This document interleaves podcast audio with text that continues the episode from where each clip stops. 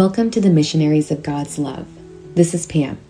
Today we are diving into being the light in the midst of darkness that surrounds us in today's world. I invite you to find a quiet place without distractions. Take a few deep breaths to relax your body and mind and let God fill us with His presence. There is no doubt that the world we live in is in darkness.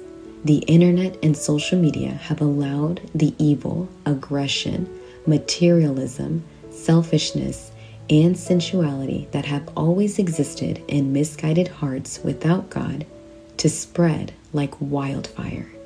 Sadly, that screams louder than the children of God, and by that I mean in the sacred scriptures, it talks about the thousands of people who shouted for Jesus to be crucified while the good remained silent. No one raised their voice to defend him.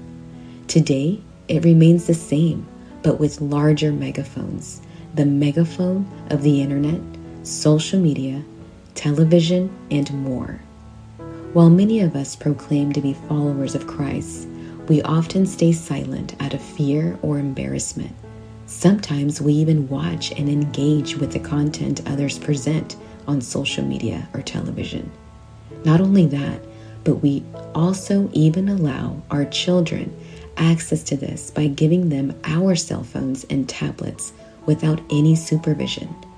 So I ask you, how can we be the light in all this darkness that surrounds us? I once heard a priest who used to tell us about the way Christianity transforms the world. It's not about creating great beacons that illuminate the world in faith and walking with God, because most of the world will never do that. The way Christianity spreads, he said, is through small lights here and there, small communities of faith, prayer groups, Bible study groups, and much more. These groups represent little lights that will show others there is another way of living, another way of behaving, and relating to the world, especially with God. Where there's lack of warmth, affection, or kindness, we can love God and our neighbor even if others don't. In the face of anger and war we see everywhere in the world, we can preach and live in peace, starting within our own family, our church, the environments where we move among friends. In the face of spiritual indifference and worldliness, we can be active members in a good church to establish the kingdom of God. In the face of pride, we can try to be humble in spirit. There are many people filled with pride, sometimes even with so much arrogance. We should strive to never want to be greater without being humble in spirit. In the face of the insensitive and destroyers of the world, let's safeguard what little is left for the children of today and tomorrow. In other words, being a light in the midst of darkness will be an affirmation of the power of light to overcome that darkness, the power of good to defeat evil, because where their light of Jesus is accepted, he will triumph, and there will be truth. Matthew 5 14 through 16 says, Here's another way to put it You're here to be light, bringing out the God colors in the world. God is not a secret to be kept. We're going public with this, as public as a city on a hill. If I have you be the light in the world, do you think I would hide you under a bucket? I'm putting you on a light stand. Now that I've put you there on a hilltop, on a light stand, shine. Keep open house. Be generous with your lives. By opening to others, you'll prompt people to open up with God our generous Father in heaven. Now, when you are a light of God, just as He asks us to be, it does not mean that everyone will be pleased with you. There will be people who will criticize you, hate you, attack you. There are many people who will tell you, Turn off that light. We are in the darkness and you are bothering us. Put it out. Stop talking about God. Stop preaching. Please know that Satan keeps speaking. He has always spoken and will always speak through people trying to turn off or dim your light. He wants Christ's people to stop preaching the Word of God, but he will not win.